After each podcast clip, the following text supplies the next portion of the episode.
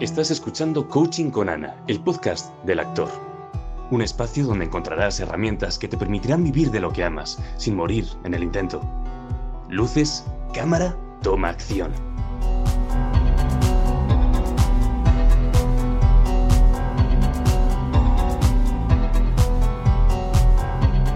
Bienvenidos a un episodio más del podcast del actor. Siempre digo que tenemos a un invitado, invitada especial y en este caso voy a deciros que tenemos una sorpresa, porque a mí también me sorprendió cuando sin dudarlo se unió a esta conversación. Como digo, siempre es una conversación. Y vamos a ver qué aprendemos hoy con Raquel Guerrero. Ella se define, además de como actriz, como creadora. Escribe y dirige cine. Y queremos conocer cómo ha ido consiguiendo ella mantenerse en el camino, ser fiel a sí misma y, estar tan tranquila como está ahora aquí con nosotros, que la veo súper natural y, y súper simpática. ¿Cómo estás, Raquel? Hola, ¿qué tal, Ana? Hola a todos. Pues nada, muy bien, yo muy contenta de que me hayáis invitado a participar en este podcast que me parece maravilloso, vamos, me lo dijiste y no lo dudé, me parecía que, sobre todo, eras una tía que, que pone mucha ilusión y mucha intención y mucho trabajo en lo que, y pasión en lo que estás haciendo, y eso a mí me gusta, porque es lo que yo hago. Mira, tenemos preguntas que no son las típicas, porque yo te he conocido a través de series muy populares y que tienen esa vis cómica, como hablábamos antes de empezar a grabar. Em, pero quiero que seas tú de forma natural que nos vayas mencionando los proyectos que tú quieras si viene a colación y si a ti te apetece. Y la primera pregunta que tengo para ti es, ¿cómo empieza tu historia como artista? Pues mira, mi historia, yo creo que desde pequeña siempre había tenido claro que quería ser artista. Eh, bueno, mi madre siempre dice una cosa muy graciosa que decía, eh, eh, cuando era muy pequeña yo empezaba a ver los carteles de las elecciones, ¿no? De las elecciones de los partidos políticos y decía, ¿y ese señor quién es? Ahí en un cartel todo decía, eso es, es eh, pues, eh, un candidato a la presidencia, o sea, un presidente o el presidente del gobierno. Y yo decía, ah, pues yo quiero ser presidente del gobierno. ¿Qué dices? Mi madre se quedaba así como diciendo, no puede ser.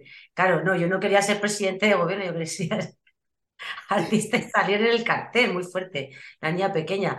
Eso luego eh, no, se ha, no, no se ha llevado así, o sea, qué decir, porque luego me da mucha vergüenza, o sea, no, es, no era eso exactamente, ¿no? Pero yo algo veía por ahí que, que, que la visibilidad, ¿no? La historia es que luego de pequeña eh, empecé a hacer teatro. Mi carrera artística empezó con la música, primero.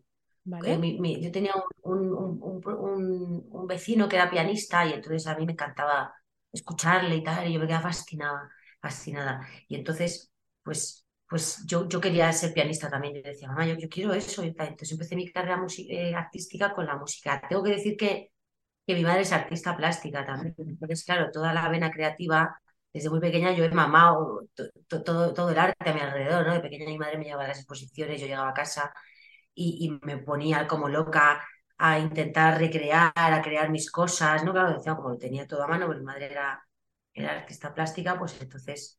¿Qué pues, hacía? ¿Qué hacía ella? Ponos ejemplos. Ella, es artista plástica, eh, es, es, conceptual. ¿Vale? Es demasiado eh, abstracto muy evolucionada para su tiempo, siempre. Es una, es una maravilla de, artista, Rosa Guerrero. Em, y entonces, bueno, pues ahí empezaba yo con mis pinitos de, creadora. Luego vino lo del pianista. El pianista eh, pues me dio toda la, la, creatividad y entonces yo componía, yo, yo me, ponía, mi, mi, abuela me regaló un pianito y hacía mis, mis pinitos, luego me compraron uno más grande. Y empecé a estudiar ahí eh, estudié en el conservatorio y estuve hasta, pues luego lo pasaron al grado, al grado, em, o sea, al grado no, al plan, el plan antiguo lo convirtieron en otro plan y me mejoraron toda la carrera porque llevaba ya como siete años y resulta que, que, luego ya me quedaban como otros diez para terminar. Y entonces dije, bueno, abandono. Pero bueno, entre medias de eso, cuando ya empecé a estudiar la, em, en el instituto, yo ya estaba en el grupo de teatro ya empecé ahí a, a, hacer mis pinitos. Y bueno, la primera vez que me subí a, un escenario fue con seis años haciendo de, de Alaska. En, Alaska y Dinarama, de mil, campanas buenas sobre en, mi corazón y yo era Alaska. ¿Qué sentías? ¿Qué recuerdas? ¿Qué sentías? ¿Qué, qué te generaba a ti el empezar con teatro?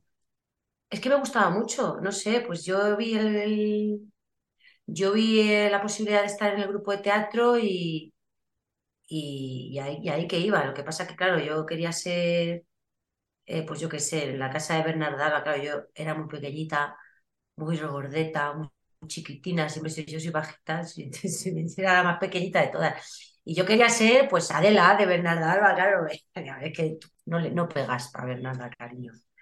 Y entonces, pues me daban otro tipo de papeles, ¿no? Me acuerdo de la de Ramón Valle Inclán, de la farsa de la cabeza del dragón, del dragón, yo quería ser la condesa, pero claro, la condesa tampoco, me dieron el duende. Entonces yo era el duende, yo, yo era la graciosa, me daban la graciosa, Esto es pero vamos, muy... yo estaba feliz. O sea, tú querías unos papeles y te daban otros. Yo quería el papel dramático, el papel, ¿sabes? Y nada, no, no, a mí me daban el, el otro. Y Pero de bueno, comienzos, ¿qué, qué esperabas, Raquel? O sea, cuando ya, bueno, pasas la etapa de, de teatro, o a lo mejor siguió presente, ¿no? Durante un tiempo, em, cuando ya empezaste a ser más consciente de que no era solo una forma de pasar el tiempo, sino, oye, a lo mejor esto puede ser mi futuro, ¿qué esperabas? ¿Qué expectativas tenías? bueno, yo no sé, yo creo que todos los que nos metemos en esto, quiero pensar que somos gente pasional, ¿no? Que le gusta, pues no sé cómo decirte, por alguna razón decides que quieres tomar ese camino, ¿sabes? Y es, es una, no sé, esperaba, pues tenía mis sueños, claro, de, de hacer castings, de ser actriz, de estar ahí, pues empecé como Primero empecé, fíjate, primero empecé como en la compañía de Luis Álvarez, cuando todavía Luis Álvarez, el productor de teatro, pues estaba empezando. Sí, Empezaba yo en sus infantiles. Nos íbamos por ahí a hacer todo, todo, tipo de infantiles hasta que él lo petó con, con uno que era La Cenicienta, con Miriam de Zaroca, que desde aquí le mando un beso. Eh, y entonces, bueno, ya estábamos todos como locos y luego, él- ya empezó a hacer musicales. Pero, pero bueno, eh, después de eso, pues empecé, me, coincidió con, yo con estudiar la carrera eh, y empecé un poco ya a sentir que yo decía, a ver, ¿por qué, hago estudiando una carrera si es que yo lo que quiero es ser actriz? Ahí fue cuando ya dije, bueno, cuando termine la carrera me, me meto ya a dar clases. ¿qué carrera era?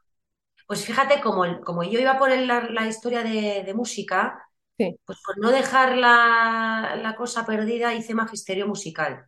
Mm, Pero claro, yo decía, si es que a mí esto no, no, no es lo que me, me guste, ¿no? No me veía yo dando clases en- de música en, una, en un colegio a niños, no, mm, nunca me vi. Entonces, bueno, pues terminé y en cuanto terminé la escuela, que lo compaginaba con esta compañía de teatro que te digo de Luis Álvarez, Sí. dije, bueno, eh, y que ahí fue cuando yo vi un poco, jolín, disfruté mucho de una gira, hacíamos muchísimos bolos, y dije, es que esto es lo que a mí me gusta estar en movimiento, girar, conocer gente, pasármelo bien, subirme un escenario, eh, el calor del público, no sé.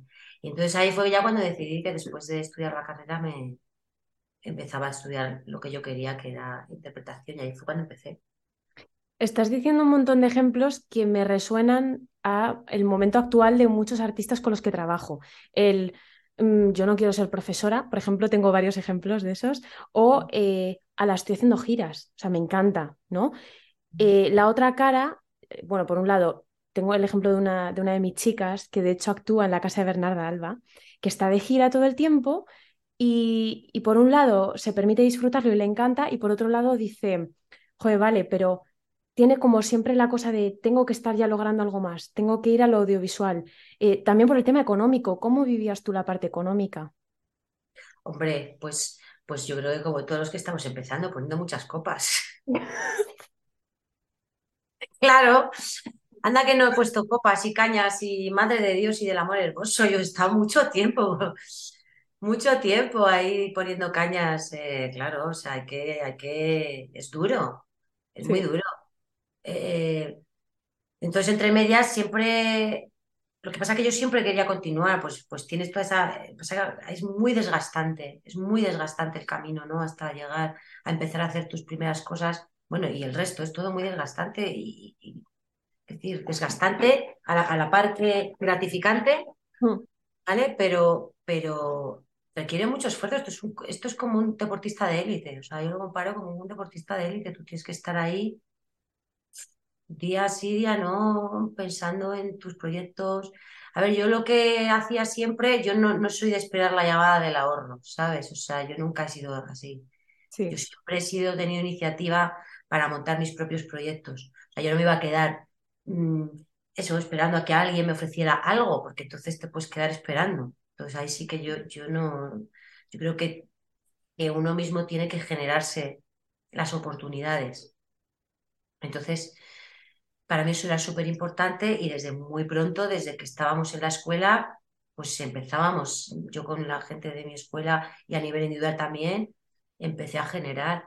Me acuerdo que eh, me hice un monólogo, me escribí un monólogo de una hora de comedia también, Trinity, eh, que, era, que era muy gracioso cuando estaba lo de, lo de, lo de Trinity, ¿no?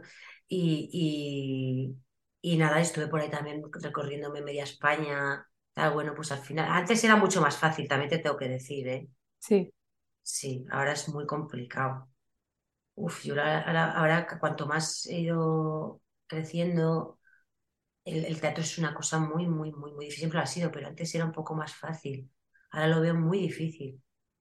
¿Qué es, lo que más, ¿Qué es lo que más ha cambiado para que resulte más difícil el teatro? Para empezar, me imagino que hay muchísima oferta. Eh, y no sé, no sé si es la manera de gestionarlo desde los ayuntamientos o desde, ¿no? Como que no es tan directo. Tú antes ibas a un ayuntamiento con un dossier y te presentabas allí y decías, hola, quiero hacer esta función y te atendían. Ahora esto ya va de otras maneras, ¿no? Entonces hay, hay unos comités, si no conoces a la persona es bastante complicado. Bueno, pues es difícil, ¿sabes? Es toda una serie de, que requiere un poco más de, más de trabajo, creo yo. Se especializan más las cosas, ¿no? Sí. Entonces, creo que requiere un poco más de esfuerzo. Pero bueno, igual, indudablemente, creo que todo actor tiene que, generar. O sea, para mí es básico y fundamental, ¿eh? porque si no, mm, no sé, es un camino muy duro. Y tú contigo misma, para, claro, dices, yo tengo iniciativa, ¿no? A lo mejor eso es algo que has visto en tu familia o, o simplemente innato tu personalidad, el, siempre estar como despierta, ¿no? Con esa chispa de voy a seguir avanzando, a veces no sé ni a dónde, pero voy a seguir avanzando. ¿Qué, qué te servía a ti en tu día a día para recolocarte o para no desviarte demasiado del camino? ¿Qué, pequeños hábitos o cosas te sirven a ti? No, pues es que ya te digo que soy una tía muy inquieta y, o sea, es, y muy pasional. Cuando me meto en un proyecto, me meto, me meto y lo, lo doy todo, ¿sabes? Eh, cuando me meto a medias también lo noto y no me gusta digo, no, mm, mal. No sé, no sé cómo, no sé qué contestarte. O sea, realmente mm, es algo innato en mí, querer avanzar, querer hacer cosas. Eh, y, he ido aprendiendo por el camino, ¿sabes? No, no sé. He ido aprendiendo por, por el camino un poco cómo, ir avanzando en esta jungla a base de prueba y error. No lo sé. No sé, no sé qué contestarte. Yo, creo que nos has contestado diciendo que, estaba ahí la pasión y que cuando veías que estabas entrando a medias no te gustaba. Creo que eso es un indicador muy claro, ¿no? Sí, también me he dado, me he dado tiempos, también me he dado el tiempo de decir, bueno, mm, pues ya no voy a ser actriz porque he tenido muchas eh, crisis. Yo creo que todos los actores tenemos crisis en un momento determinado porque es muy difícil. Entonces, pues yo ha habido crisis en las que de repente pues he estudiado, eh, me hice gestora cultural, hice un máster en gestión cultural para dedicarme, pues siempre me ha gustado la producción también. Todo el tema de crear eventos, de estar en contacto con el arte siempre me ha gustado, ¿no? Entonces, estudié gestión cultural, eh, pues hemos hecho, hice algunos proyectos. Mm, eh, luego, pues, de repente, cuando me salió, esto es muy curioso porque cuando las veces que he decidido dejar la interpretación, me ha venido una oportunidad. Esto es como mi sueño me persigue, ¿no? Sí, sí, sí, sí, de verdad. Entonces, cuando, cuando, cuando justo cuando estuve haciendo magisterio, o sea, el máster de gestión cultural, que me iba a hacer las pruebas a un, a un pedazo de, museo, eh, pues me llamaron para una obra de teatro en Portugal, eh, que había gira por Portugal, era portugués, tal, y yo dije, pues ya está, esta es la mía, lo dejo.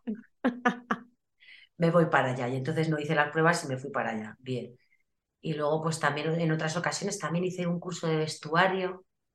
También me cogieron para ser eh, ambientadora en el, en el teatro, en el, en el CDN. Y también me salió algo que ahora no me acuerdo y también no lo cogí. Dije, luego dije, pero qué tonta, porque luego, porque luego, ¿sabes?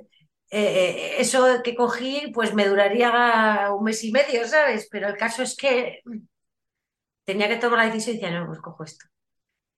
Y la última, la última fue después de la pandemia que dije, hasta, hasta luego, Lucas. Digo, yo voy a hacerme masajista que, ¿qué paso de todo me he hecho masajista Me encanta.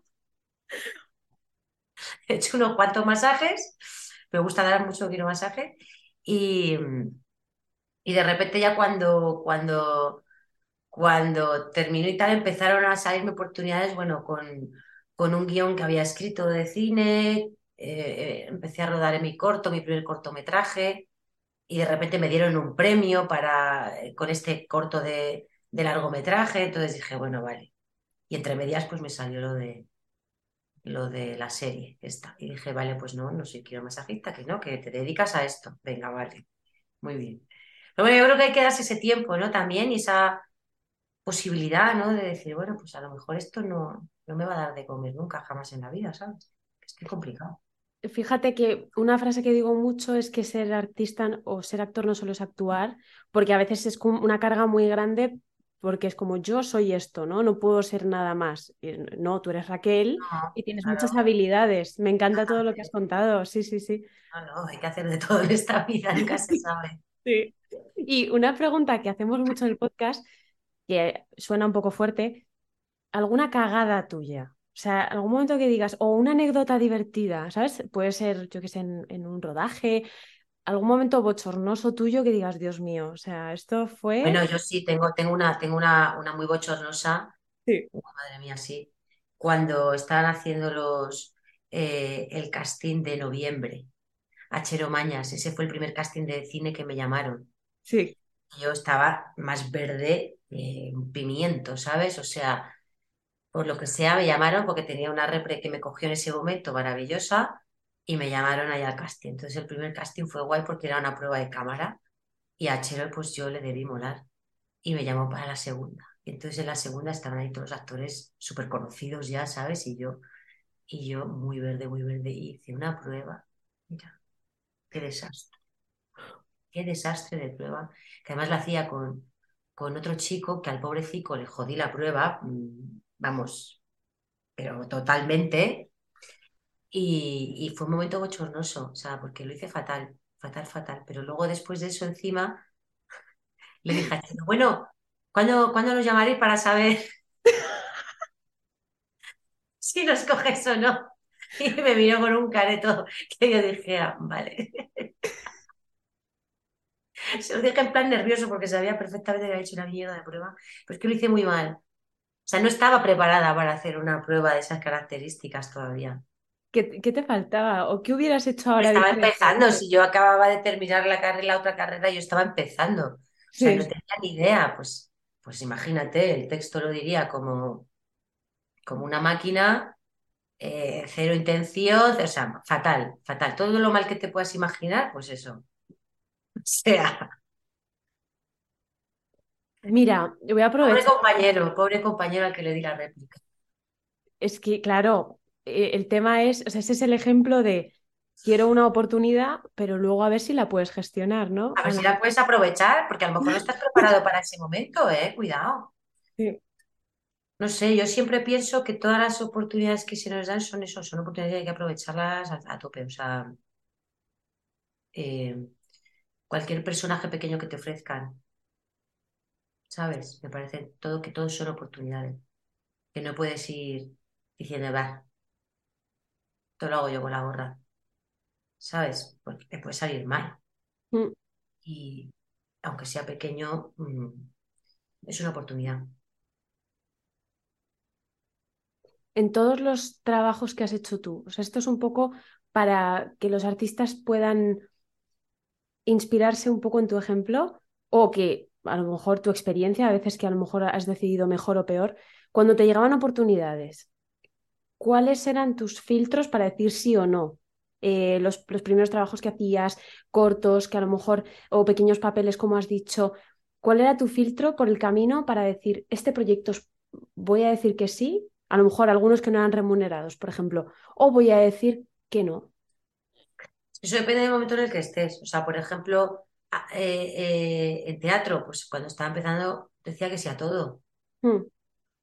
Pero cuanto, cuando más ya he ido creciendo, ¿no? O, ya he ido yo generando mis propios proyectos, o sea, un, proyecto de teatro en el que no cobras nada, ¿sabes? Un teatro off, que, es que vamos, que te, que, te lleva cinco, cinco duros, ¿sabes? Entonces, implica muchísima energía.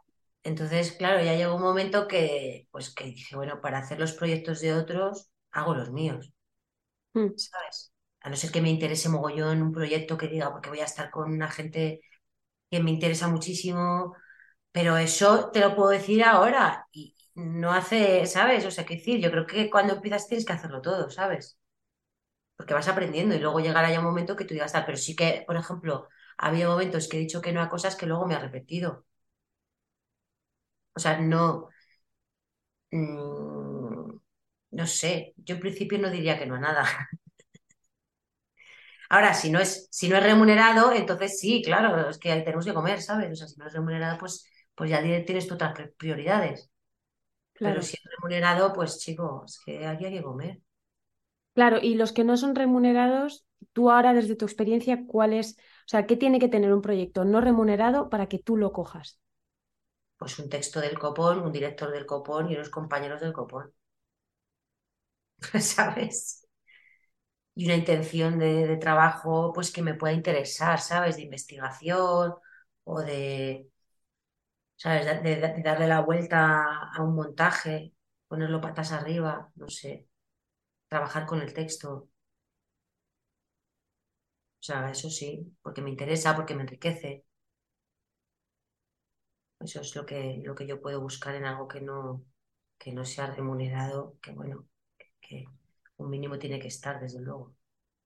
¿Tú cómo trabajas, Raquel? Ahora que, has dirigido tu corto, bueno, que, está teniendo ese recorrido tan bonito, ¿cómo, cómo me contarías qué es, qué es Raquel como, como directora? ¿Cómo, ¿Cómo te gusta a ti trabajar? Pues este ha sido mi primer cortometraje como directora, ¿vale? Entonces, la verdad que he tenido mucha suerte porque me he rodeado de compañeros, de amigos de la profesión maravillosos, muy, muy profesionales que me han echado un, cable muy gordo, ¿sabes? Yo, eh, claro, soy, muy intuitiva y, eh, claro, en este primer cortometraje pues código cero, lo que yo haya podido aprender de todo los, lo que he trabajado, ¿sabes? Pero sobre todo es intuición. O sea, yo mm. utilizo mucho la, intuición para saber si sí, si no, el ritmo.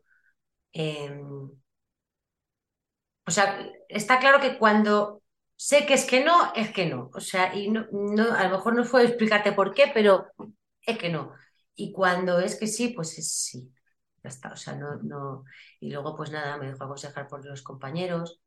Eh, pero ya te digo, la verdad que cuando tengo muy claro, lo tengo muy claro y es bastante difícil convencerme. O sea, si lo tengo claro, lo tengo claro. Que lo ves clarísimo, ¿no? es algo que ya sí. Claro, lo veo claro y digo, uff, ¿sabes? Y sí que me dejo, de repente digo, pruebo, pruebo lo que me dicen también, digo, venga, vamos a probarlo. Si lo veo guay, porque siempre te puedo, siempre te puedo aportar todo, ¿no? Pero cuando lo tengo claro, lo tengo claro. Sí. Para eso soy bastante. Mm, soy bastante, no sé, clara con, el equipo, ¿no? Sí. a mí es lo que me transmites, o sea, estaba pensando ahora que me transmites como mucha certeza. Sea, supongo que será tu, tu experiencia, ¿no? Pero es como lo tengo clarísimo. No, yo puedo equivocarme, ¿eh? no, no, no, Yo puedo equivocarme todo el rato, ¿eh? Pero, pero vamos, pero un montón. Sí. Y se aprende una de equivocarse. Pero sí que es verdad que a nivel artístico, si hay algo que no me está funcionando, de oído, de, ¿sabes? De ritmo. El texto si lo dice, si lo dice un actor y no, y no lo escucho, ostras, no lo escucho bien, ¿sabes? Sí, sí, tengo que caer por ahí, tiene que ver, ver mucho la música, yo creo, el ritmo también, ¿sabes? O sea, sí, todo eso tiene que ver. Fíjate, qué importante. Sí, eso lo vi en tu corto, que, que, ostras, qué difícil el papel que interpretan, que aunque sea breve, ¿no? Cada cosa que dicen tiene muchísima intención y es muy real, sobre todo es como súper real y muy complejo, ¿no? Porque hay como mucho giro y me quedé, digo, uy. Sí, el guion lo, trabajé bastante. Hay unos em, directores que para mí son mis referentes, que son los hermanos Dardenne. Y a mí ellos me parece que alcanzan una síntesis en lo que, en lo que, en lo, que escriben a nivel audiovisual y a nivel de, diálogos. O sea, los hermanos Dardenne no ponen un, un diálogo en boca de un personaje si no tiene que ser dicho, si no, no dicen nada. Los personajes, ¿sabes? A mí eso me encanta. Sí. Entonces intenté, intenté que en ese corto hubiera poco texto y poco diálogo, que es un poco lo que yo quiero seguir haciendo ahora mismo, pero que el diálogo que se diga sea el que se tiene que decir para entender la historia o porque está, es parte del conflicto. ¿Cuál es tu momento actual ahora mismo a nivel profesional? ¿Cómo, cómo te ves? Imagínate que, que, trazamos una línea de 0 a 10 y que ahora mismo Raquel está en un punto, ¿no? Eh, ¿Cómo te sientes ahora? ¿Qué, qué, sientes que, es, que define tu momento actual ahora? Yo ahora mismo me encuentro en el mejor momento de mi vida, ¿sabes? Porque, porque después de 20 años de profesión, que se dice pronto, pues estoy en un punto en el que por fin, tanto a nivel creativo como a nivel em, interpretativo, se me, se me está dando un lugar, ¿sabes? Y eso para mí, pues imagínate, estoy súper feliz, porque al final todos queremos vivir de lo que nos gusta, o sea, poder vivir de lo que te gusta para mí es lo más importante. Entonces ahora mismo veo que se me están generando oportunidades que, de repente, pues mira, eh, hemos pegado el pelotazo con esta serie maravillosa de los hermanos Caballero y que me da visibilidad sí. para poder seguir trabajando, para poder seguir creando mis propios proyectos. Entonces me siento muy contenta, muy afortunada. ¿Qué días, ¿Qué te hablan? Recompensada. Sí, claro. Que realmente digo, bueno, es que llevo un montón de tiempo, pues hombre, un regalito así de vez en cuando está muy bien. Claro que yo pensaba, digo, sigue siendo la misma actriz. Por ejemplo, yo en el pueblo me moría de risa, ¿no? Con tu, con tu papel me encantaba. Es como Raquel es la misma, pero ahora mismo es, tiene más, más peso en, la serie y eso te da un montón de visibilidad, ¿no? Qué gustillo también para ti decir, wow, ¿no? O sea, esto me trae, me trae también como otros espacios para poder yo crear, ¿no? Otros recursos. ¿Qué, ¿Qué opciones se te están abriendo ahora?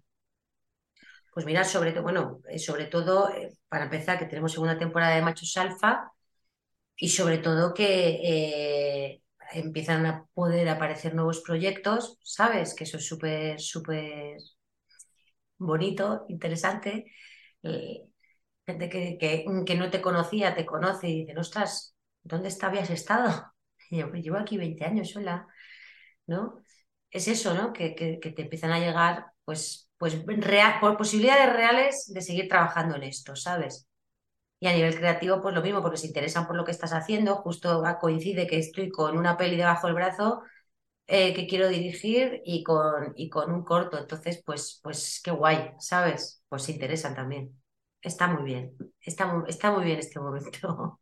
¿Tienes, ¿Tienes fechas para, para tu largo, para tu corto? No, todavía no, todavía estamos Estoy, este corto que sigue en distribución, así que estoy preparando otro, otro segundo cortometraje. Em, nos iremos ahora eh, con, otro productor, Gorka Lasaus, a buscar otro coproductor a, Clermont Ferrand, que es un, mercado internacional de, cortometrajes muy importante que hay. Vamos allí a ver si podemos encontrar coproductor. Sí. Y ojalá podamos eh, rodarlo este verano también, casi en octubre, el segundo. Y con la peli pues sigo reuniéndome, estoy reuniéndome en busca de Looking for productor que, quiera, que, quiera, unirse al barco y, liderar el proyecto, Para llevarlo a cabo. No hay, no hay fechas todavía. Esto también es un, camino de largo, de largo recorrido, ¿sabes? Todo esto. Pero bueno, empieza, yo lo disfruto mucho, disfruto, estoy disfrutando cada momento. ¿Qué palabras les dejas a estos artistas que están en un momento por el que tú también has pasado? Pues eh, que tienen que seguir teniendo pasión, constancia, eh, si realmente es lo que quieren, claro, que sean muy realistas, que si les toca un papelón del copón bendito tampoco se vengan arriba, porque esto sube y luego baja también, ¿sabes? Que esto, mantenerse luego es difícil. Y, y que sigan creando, ¿sabes? Si es realmente lo que les gusta, que sigan creando y que tampoco se les caigan los anillos por irse a poner unas copas o, tener que compaginar el trabajo con otras historias, ¿sabes? Es que es lo que hemos hecho todos y es lo que hay que hacer. O sea, quiero decir que también tenemos que comer. Sí. Y sobre todo que, tengan los pies en la tierra, que no se vuelvan tontos si les toca un papel, un papel así jovencitos, que no se les vaya de las manos. Porque lo que vale luego es el, camino que tú, que tú haces día a día. ¿Cómo, ¿Cómo lo está viviendo tu familia y tu entorno, todo? pues nada, están muy felices. Todos, claro. Imagínate. Son como la familia del, del deportista de élite, pues están aquí encantados. Claro, encantados con el olor porque al final dicen, joder, es que, pues que al, al, principio cuando tú dices, pues voy a ser actriz, pues tal, pues hombre, mi madre tiene, me lo tenía más asumido porque es artista también, pero como sabía lo duro que era, siempre me ha dicho, tienes que tener algo, tienes que tener algo en paralelo porque esto, este camino es difícil, ¿sabes? Siempre me ha puesto los pies en la tierra. Sí. Entonces, bueno, pues están, están contentas, pero bueno, que lo ven natural todo y lo normal y que, y que, que es, que, pues eso, que es mi trabajo, vamos. Me encanta este cierre, es un trabajo, ¿no? A ti a lo mejor te toca ser conocida, pero es parte de tu trabajo, es un trabajo más. Mm, es un trabajo, efectivamente, un trabajo que te gusta y eso mola mucho. Tú tienes vértigo, ¿verdad?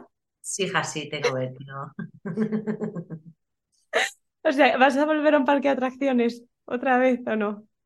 Pues mira, después de que te grabé esa secuencia, eh, ya me, vine arriba y dije, pues ya tendría que venir ya para quitarme el miedo de verdad, ¿sabes? Ya que me he subido 14 veces en esta montaña rusa. Esta era una castaña de montaña rusa que era para niños, pues es que a mí me, me da muchísimo miedo. Sí. Y, y lo pasé fatal. Pero bueno, fue la risa luego, ¿sabes? Luego hemos tenido, hemos tenido risa para el rato con el tema de la, de la montaña rusa. Yo, es que hay un momento que ya subiré un vídeo porque hay un momento que lo grabaron que, yo estaba que me iba a dar un ataque de pánico, ¿sabes? Digo, estaba el de sonido, le está dando un ataque de pánico. Y yo, Laura, para esto, Laura. Me parece increíble que te tocara a ti hacer eso, ¿no? Bueno, es que era un trenecito o no sé qué. Y luego lo, cuando llegué yo, esto no es un trenecito. Pero bueno, lo hice. Cosas peores harán por ahí, pero es que es verdad que es una... Que, que, jolín, que a mí las alturas me dan un poco, me dan vértigo, todo vértigo. O sea, además del vértigo que es algo tan delicado, ¿no? Que no lo puedes evitar, que es que se te remueve todo. Estaba, estaba, estaba, no, quiero ni recordarlo, estaba que me moría. Le apretaba así a, Fele por debajo. me va juntando cada vez más a él, así le iba a echar de Pero, tenías los ojos abiertos. Digo, ojo, la tía tiene los ojos abiertos en la escena. O sea, luego ya me concentraba en el texto y luego ya me concentraba en el texto. Que el texto, dije lo que me salió de las narices, claro, y empezaba una palabra, cariño, no, no me pidas que diga el texto que hay porque no lo voy a decir, imposible, no puedo. y luego ya, eh, eh, con todo lo que me estaba pasando, pues ya como que yo dije unas cuantas cosas y ya las, las empecé a repetir, ¿sabes? Y bueno, pues ahí Luego ya cortaron, pegaron. Quedó maravilloso. Digo, no, parece que no le da tanto miedo, le tengo que preguntar esto. Raquel, ha sido súper generosa. De verdad, tenemos un montón de ejemplos con los que se van a ver identificadísimos los artistas y, sé que van a querer indagar más para que, seguramente te tengan más como referente, ¿sabes? que se vayan acordando cuando les pasen cosas. No, Raquel le costó, ¿no? Y seguía y seguía y seguía, le ponía pasión y, quiero, quiero que, que, bueno, que, que, todos los artistas que sigan este podcast y que te escuchen, que te escriban si, si quieren inspiración, que, que, sigan más tus trabajos, que vean tus películas, que vas a rodar un montón, tu corto, y agradecerte desde aquí. Yo lo he disfrutado un montón. Pues nada, muchas gracias, Ana, yo también, un montonazo.